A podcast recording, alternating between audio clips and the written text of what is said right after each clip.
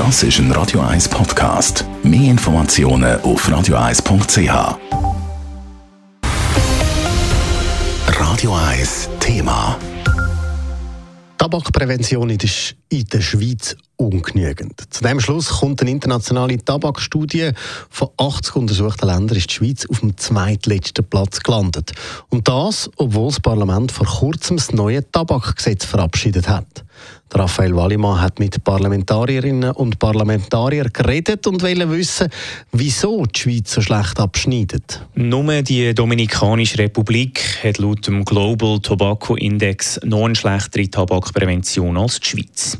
Das überrascht den Gesundheitspolitiker und GLP-Nationalrat Jürg Meder überhaupt nicht. Wir haben in der Beratung zum Tabakgesetz etc. auch Quervergleich mit anderen Ländern, jetzt nicht mit 80 Stück, aber es ist bekannt, dass die Schweiz da sehr lasch ist. Die Schweiz zeigt zwar nicht das strengste Tabakgesetz der Welt, geht auch die Mitte-Nationalrätin und Präsidentin der Gesundheitspolitischen Kommission Ruth Humbel zu.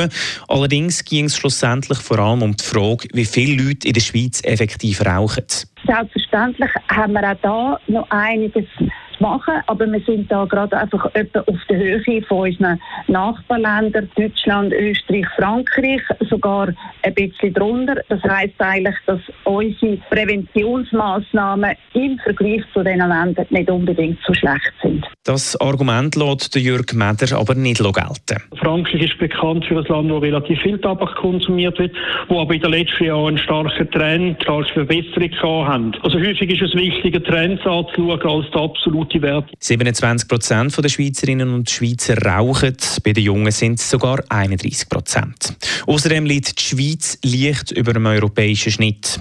Trotzdem findet Ruth Humbel, dass mit dem neuen Tabakproduktegesetz, das das Parlament vor kurzem verabschiedet hat, die Schweiz in Sachen Prävention gut dasteht. Man hat den Jugendschutz insofern gestärkt, dass man ein einheitliches Schutzalter einführt. Also Jugendliche unter 18 dürfen keine Tabakprodukte mehr abgegeben werden. Außerdem werde die Werbung für Jugendliche mit dem neuen Gesetz massiv eingeschränkt, ergänzt Ruth Humbel. Ganz und gar nicht zufrieden mit dem Tabakproduktegesetz ist allerdings die SP-Nationalrätin Flavia Wasserfallen. Die Studie zeigt, dass die Tabakindustrie viel Einfluss hat in der Schweiz und sie hat aber auch viel Einfluss auf Gesetzgebung und ist darum auch mitverantwortlich, dass das Tabakproduktegesetz so schwach ist und ungenügend, jetzt gerade im Bereich Tabakprävention, im Bereich Jugendschutz. Die SP unterstützt darum auch die Initiative Kinder ohne Tabak, sagt Flavia Wasserfallen weiter. Die kommt nächstes Jahr vor das Volk und verlangt, dass Kinder und Jugendliche gar nicht mehr von Tabakwerbung erreicht werden. Raphael Wallimann, Radio 1. Radio 1 Thema. Jederzeit zum Nachlesen als Podcast auf radio1.ch.